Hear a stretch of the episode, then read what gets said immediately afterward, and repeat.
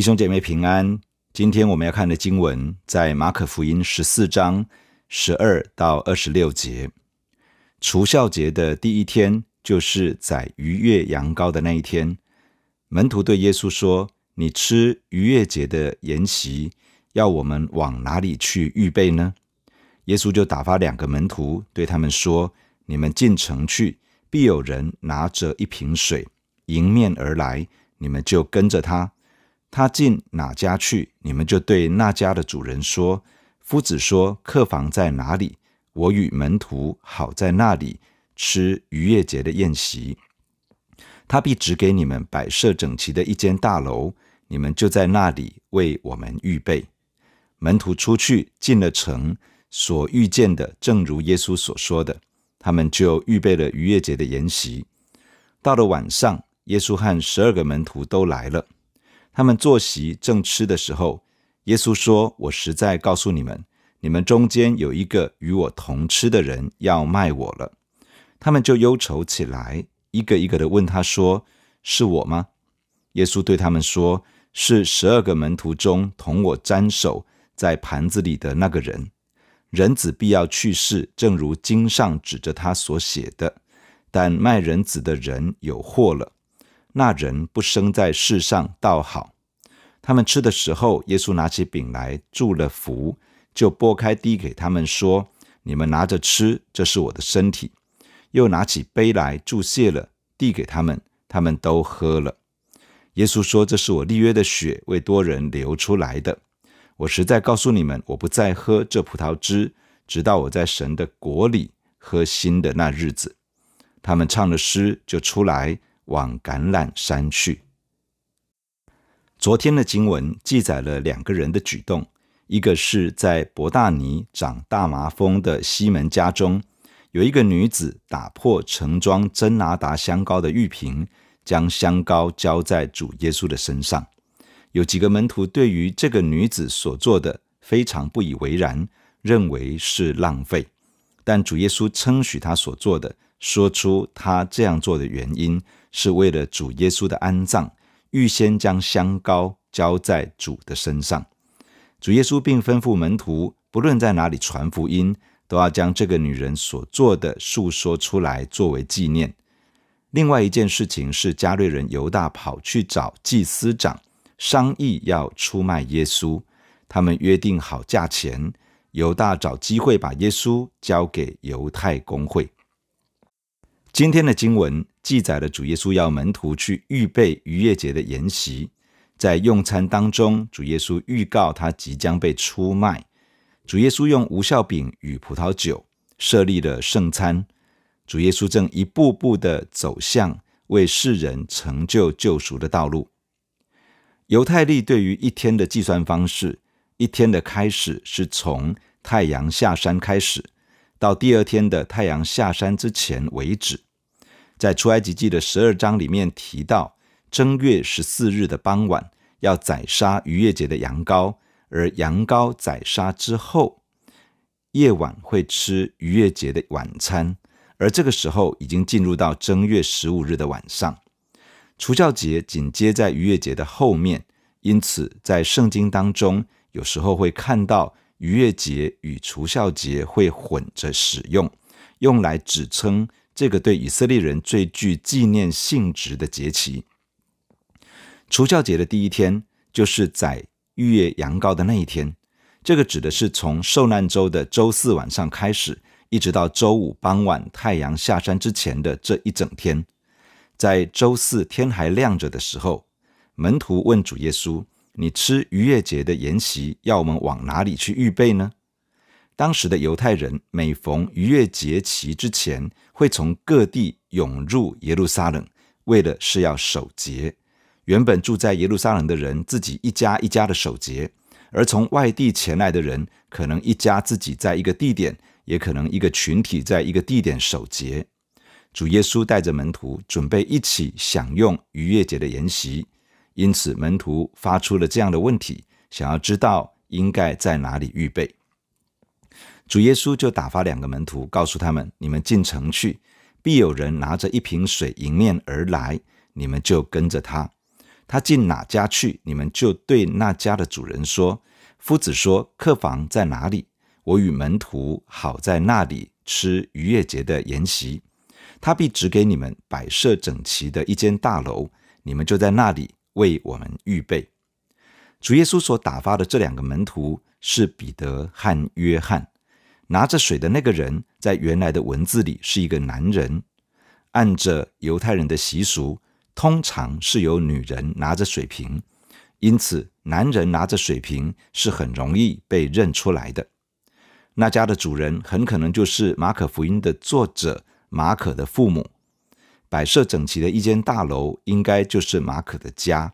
这很可能就是主耶稣复活升天之后，一百二十个门徒聚集祷告。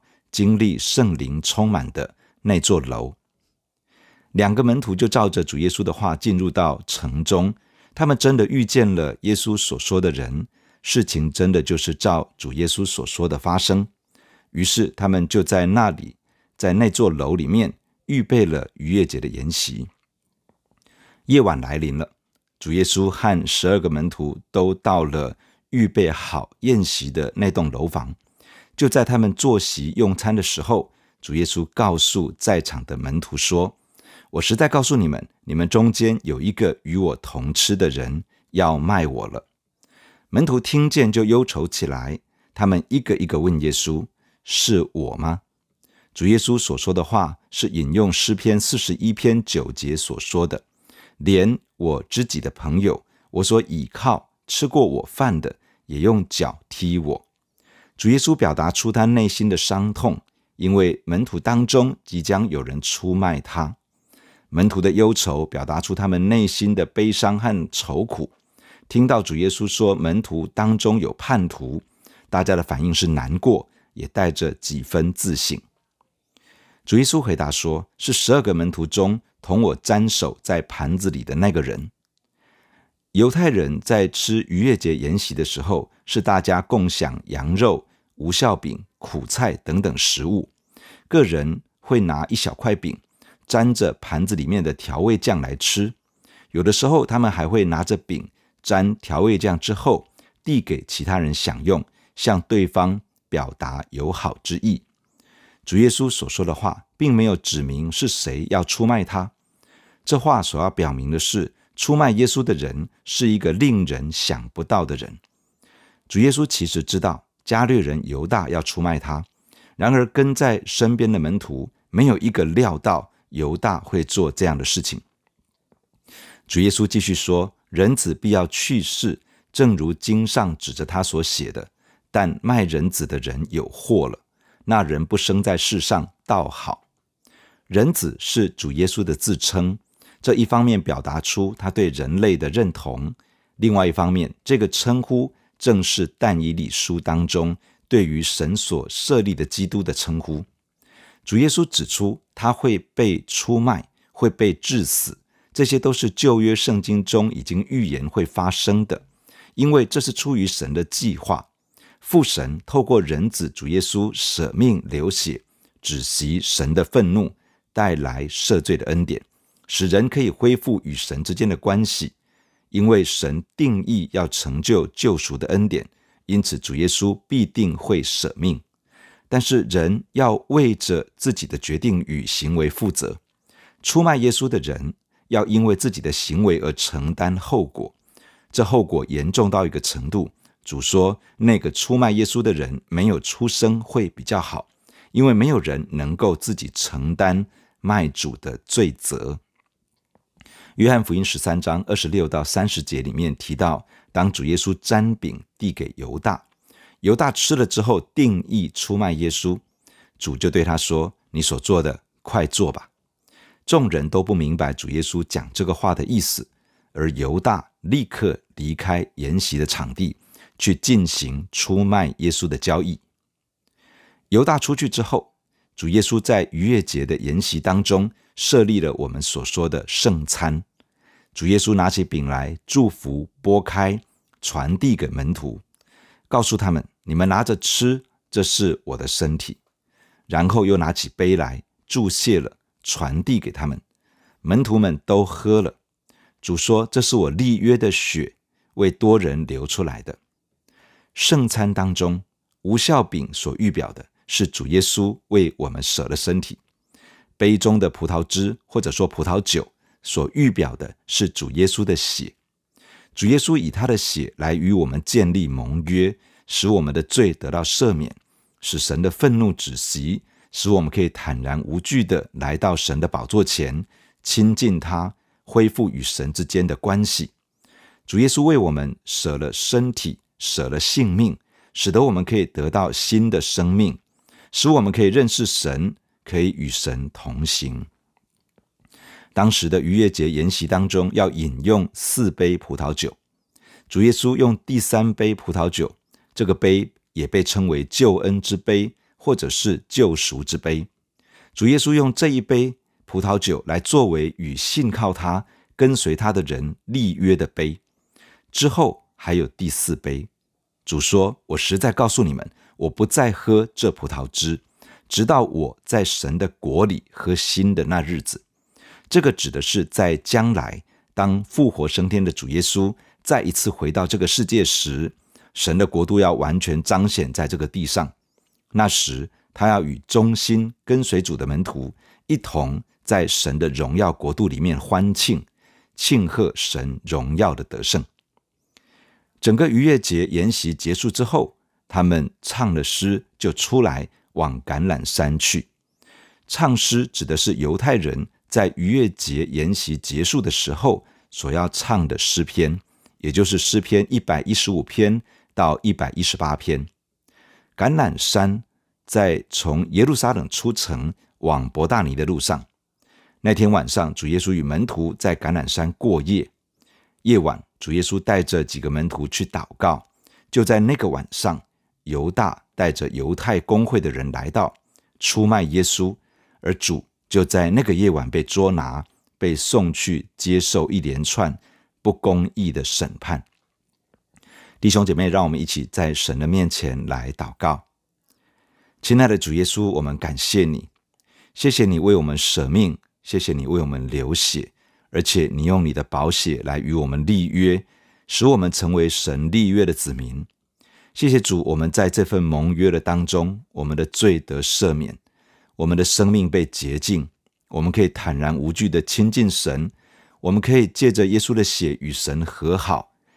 主啊，我们感谢你，让我们可以坦然无惧地进到施恩的宝座面前亲近神，可以与神同行。谢谢亲爱的耶稣，你还从死里复活，而且你升天，有一天你还要再来，你要以神国君王的身份回来，你要将神的国度全然的彰显。得胜的国度要完全的彰显，临到这个世界。谢谢主，你应许那些忠心跟随你的门徒，要与你一同欢庆，在将来的国度里面，神荣耀的得胜。主啊，求你保守我们的教会，保守每一个神的儿女。